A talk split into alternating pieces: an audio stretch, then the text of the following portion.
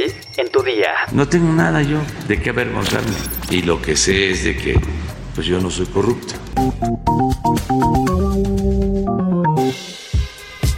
Tu día con el Universal. La información en tus oídos. Hola, hoy es viernes 26 de agosto de 2022, otra semana que se va, pero la información apenas llega. Entérate. Nación. El presidente Andrés Manuel López Obrador dijo que no acudiría a declarar a la Fiscalía General de la República por el caso de su hermano Pío López, pero que está dispuesto a enviar un escrito como lo solicitó la defensa de su hermano. No tengo nada yo de qué avergonzarme, no hay ningún problema. Y deberían de entregar toda la información al INE, esa institución tan respetable. No tengo nada de qué avergonzar. Y lo que sé es de que pues yo no soy corrupto. ¿Y su hermano? Tampoco. Estados. A través de estudios de grafoscopía realizados por el Instituto Jalisciense de Ciencias Forenses, la Fiscalía de Jalisco determinó que Luz Raquel Padilla, la mujer que murió quemada viva en Zapopan el pasado 16 de julio, fue quien escribió las amenazas en su contra que se encontraban en las paredes de su edificio y que hizo públicas a través de sus redes sociales el 17 de mayo pasado. El director del instituto, Gustavo Quesada Esparza, y la perito Quetzalí Mesa explicaron que la escritura de las pintas encontradas en las paredes del edificio en el que vivía Luz Raquel se compararon tanto con la escritura de ella como con la de Sergio Ismael N., principal sospechoso y quien se encuentra en prisión preventiva por lesiones y delitos contra la dignidad de las personas. Llegó a la conclusión de que no se encontraron similitudes gráficas que determinaran que fue estampada por el mismo autor gráfico. Se seleccionaron distintas literales, las cuales están estampadas, como podemos observar, que es la vocal A minúscula. Esta es la cuestionada, este es un estándar de comparación. En la, en la escritura cuestionada se elabora trazo inicial por parte superior en su cuerpo. Este es el cuerpo de la vocal, está separada en la parte superior, produce cuerpo ovalado amplio y abierto en la parte superior derecha, elabora trazo final marcadamente curvado, extenso y ascendente. La perito señala que se analizaron los trazos de las letras A, E, Q y T y tras la comparación se puede determinar que la escritura de las amenazas contra Luz Raquel corresponden con la escritura de ella misma y no con la de Sergio Ismael N. El fiscal señaló que siguen en espera de la respuesta de la Fiscalía General de la República y de la Secretaría de Seguridad y Protección Ciudadana a la solicitud de asistencia técnica que se les hizo a finales de julio. Mientras tanto, la tarde de este jueves 25 de agosto, Sergio N., el presunto agresor ya salió del penal en libertad condicional. Metrópoli. José Luis Rodríguez, titular de la Secretaría del Trabajo y Fomento al Empleo de la Ciudad de México, informó que se llevó a cabo una inspección en el restaurante Sonora Grill, establecimiento que está bajo investigación por temas de discriminación. Mencionó que se ha comenzado el proceso de inspección en coordinación con el Consejo para Prevenir y Eliminar la Discriminación de la Ciudad de México y dijo que el procedimiento se encuentra en desarrollo conforme a la Ley de Procedimiento Administrativo y se está a la espera de que la empresa presente las pruebas que consideren convenientes. Además, subrayó que como parte de dicha inspección se analizan quejas relacionadas con las propinas y las condiciones laborales de los trabajadores. Indicó que todo el proceso será desahogado en un periodo aproximado de 45 días.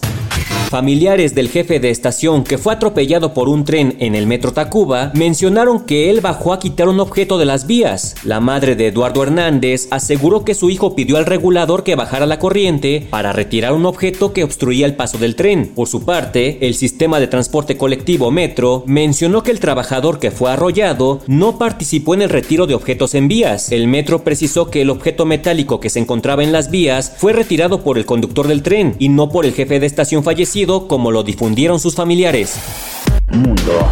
La Organización Mundial de la Salud hizo un llamado a los gobiernos del mundo, pues en lo que va del año se han registrado un millón de muertes a nivel mundial por la pandemia de COVID-19. Hemos sobrepasado el trágico hito de un millón de muertes a causa del COVID-19 desde principios de año, declaró en rueda de prensa el director general de la OMS, Tedros Adhanom. Asimismo, pidió a los gobiernos de todos los países que aceleren la vacunación de sus poblaciones para alcanzar una cobertura de vacunación en conjunto del 70%, puesto que que un tercio de la población mundial aún no está vacunada. La Agenda de Salud de la ONU ha trabajado en colaboración con la UNICEF y sus socios con el fin de facilitar la distribución de dosis en 34 países donde la cobertura de vacunación es inferior al 10%. Adanom se felicitó porque tan solo quedaban 10 estados con coberturas inferiores al 10%, aunque detalló que aún queda mucho por hacer. Las últimas estadísticas de la Organización Mundial de la Salud revelan que la pandemia por COVID-19 es responsable de 6.45 millones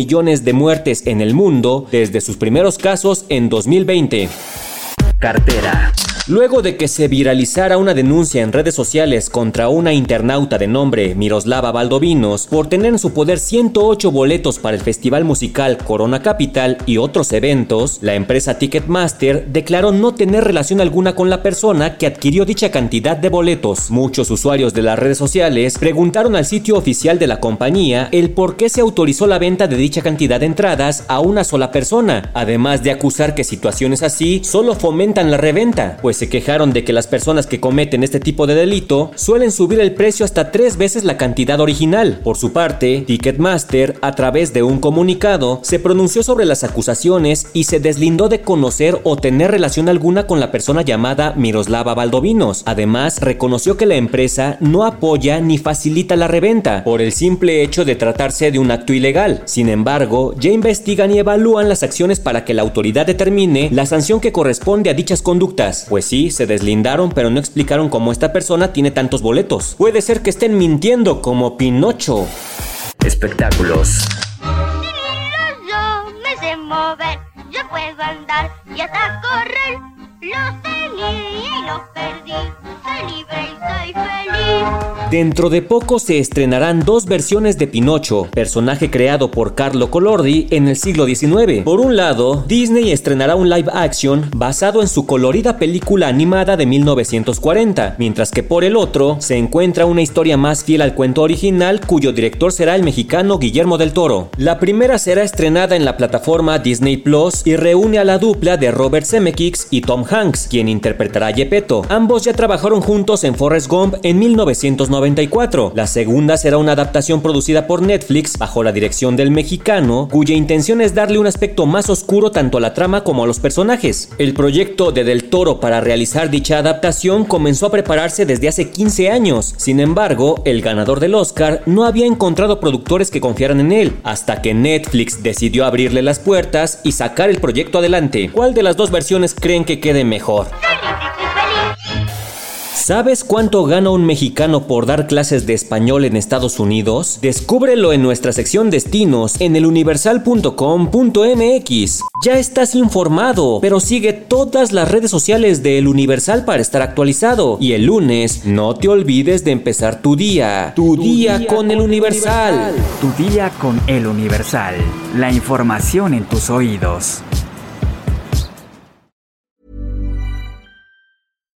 Hi, I'm Daniel, founder of Pretty Litter. Cats and cat owners deserve better than any old fashioned litter. That's why I teamed up with scientists and veterinarians to create Pretty Litter. Its innovative crystal formula has superior odor control and weighs up to 80% less than clay litter. Pretty Litter even monitors health by changing colors to help detect early signs of potential illness. It's the world's smartest kitty litter. Go to prettylitter.com and use code ACAST for 20% off your first order and a free cat toy. Terms and conditions apply. See site for details.